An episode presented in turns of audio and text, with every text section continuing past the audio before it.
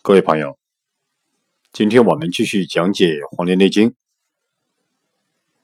我们继续讲解《黄帝内经讲义》的第五十九部分——阴阳应象大论篇第五里面的“秋伤于湿，冬生咳嗽”这句话。秋伤于湿，冬生咳嗽。这句话，我们先看一下唐代的王冰对这句话的注解。王冰讲：“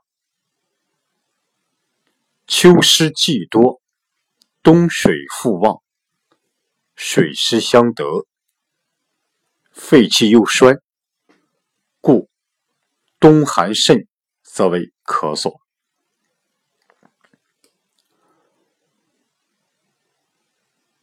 我们可以把王冰的这段注解理解为这样：秋季进入秋天，湿气本来就比较旺盛，秋湿气多嘛，秋天这个湿气比较旺盛。到了冬季之后。到了冬季之后，水气又开始旺盛起来，就冬水复旺。进入冬季之后，水气开始旺盛起来了。水和湿本身就是一气，水和湿本来就是一气，所以自然它们就会融为一体。水和湿本来就是一家嘛，所以自然就会融为一体。那么水的力量就大大加强了，五行中水的力量就大大加强了。我们知道，五行金木水火土，金生水，水生木，木生火。火生土，土生金。金的作用是生水的。金生水，如果水的力量特别强，水的力量很大，那么就会对金造成很大的一种消耗。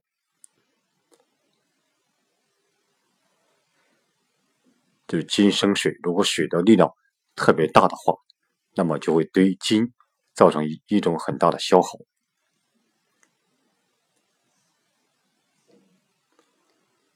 所以说，这就是说，进入这个冬季之后，秋天的湿气和冬季的水气相相叠相叠加，它们水的力量就大大增加了。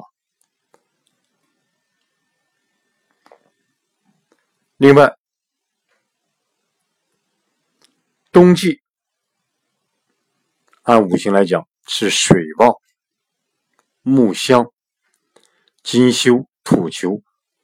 火死的季节，这是五行的一个声望哈，就是说冬季是水旺、水最旺的一个季节，是金金休息的季节。金休息的意思就是金的力量变得衰弱了。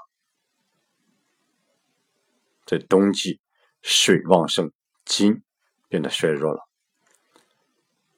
这个金。又对应人体的肺，所以当筋衰弱的时候，这个肺也跟着衰弱了。筋和肺是相对应的，肺气衰弱，人就会咳嗽，所以呢，就会成为咳嗽之症。这就是唐代的王冰对“秋伤于湿，冬生咳嗽”这句话的注解。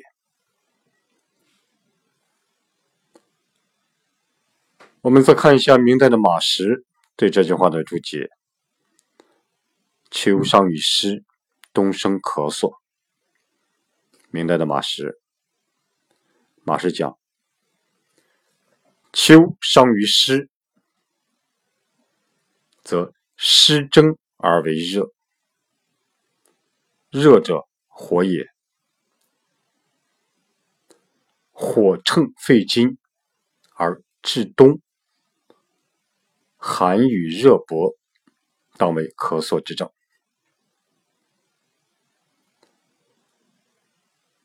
我们可以把这句话理解为这样：秋季被湿所伤，如果秋季被湿所伤，那么这个湿在体内郁滞而化为热，这个湿就会在体内转化为热。热的五行属火，热的五行属于火。由于在五行中是火克金，火的力量是克制金的，于是呢，这个内热之火就会去欺辱、欺负这个肺经。到了冬季之时，外在的冬寒与内在的热相互搏斗，所以就成为咳嗽之症。这是明代的马识对“秋伤于湿，冬生咳嗽”这句话的注解。我们再看一下明代的张介宾对这句话的注解。张介宾讲：“夏秋之交，土金用事，秋伤于湿，其疾病者湿气通脾，故为如泻等症。”若不疾病，而湿蓄金藏，久之变热，至冬，则外寒内热相相搏乘肺，并为咳嗽。我们把张介宾的这段话翻译成翻译这样：夏季和秋季相交的时间，就夏秋之交。是五行中土和金的力量最强的。夏秋之交是土和金的力量最强大的、最强大的。人秋季如果被湿气所伤，人在秋季如果被湿气所伤的话，立即得病的，马上得病的。由于湿气和脾是相通的，所以就会形成如泻之病，就立即得病的就会形成如泻之病。这个如泻，我们前面已经讲过，它是指湿这个湿盛，这个湿气盛旺盛，伤害脾的，把脾伤到了，它一种泄泻，这是湿盛伤脾的泄泻。它是一个乳泻，是个病名，是一种疾病。这个湿气和脾相通，秋天被湿所伤，所以说这个湿气就会把脾给伤到，所以就会形成乳泻之病。这是说立即得病的。假如没有立即得病的，秋季被湿气所伤。没有立即得病的，那么这个进入人体的湿气就会在体内蓄积，它就会在体内啊积攒起来、积聚起来，时间一久就转化为热，就形成内热。到了冬季，是外面外面寒。体内热，寒热相搏，寒热互相这种互相争斗。这个内热呢，于是又去欺辱肺经，内热转化为的火，又去欺辱这个肺经，所以就形成了咳嗽之症，就形成咳嗽之症。这是明代的张介宾对。秋伤于湿，冬生咳嗽这句话的注解。我们看一下清代的黄元玉还原的这段。还原一讲：天有四时，分应五行，木生火长，土化金收水藏。生则生风，长则生暑，化则生湿，收则生燥，藏则生寒。是生长化收藏，一生寒暑燥湿风也。人有五脏，化为五气：肝、风、心、暑、脾、湿、肺、燥、肾、寒。风则生怒，暑则生喜，湿则生忧，燥则生悲，寒则生恐。是寒暑燥湿风，一生喜怒忧悲也。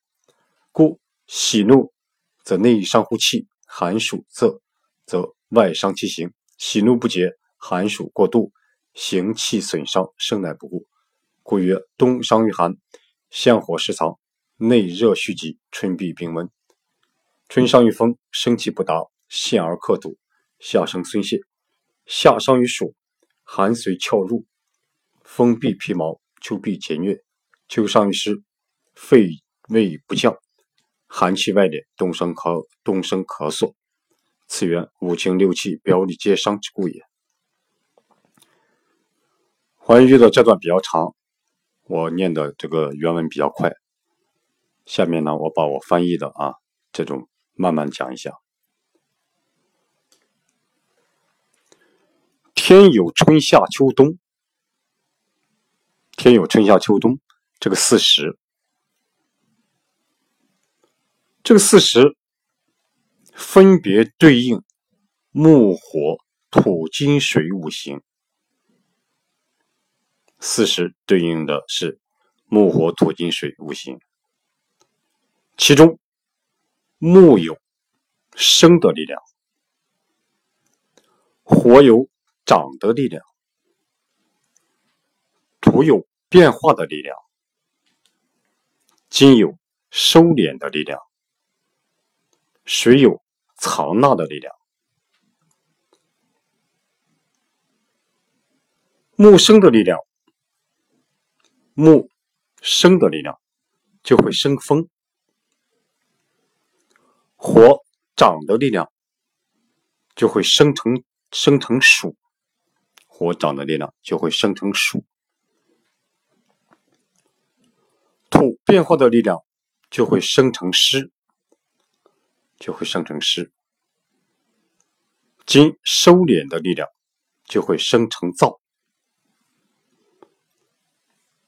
水藏纳的力量就会生成寒，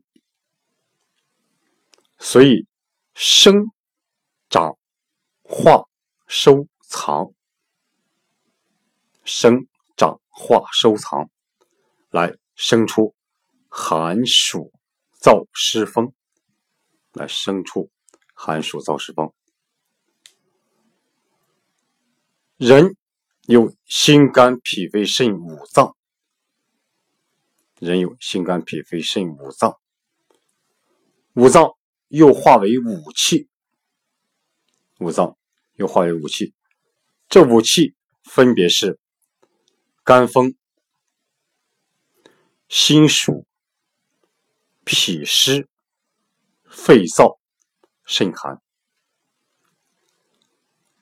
这五脏化为的五气就是肝风、心暑、脾湿、肺燥、肾寒。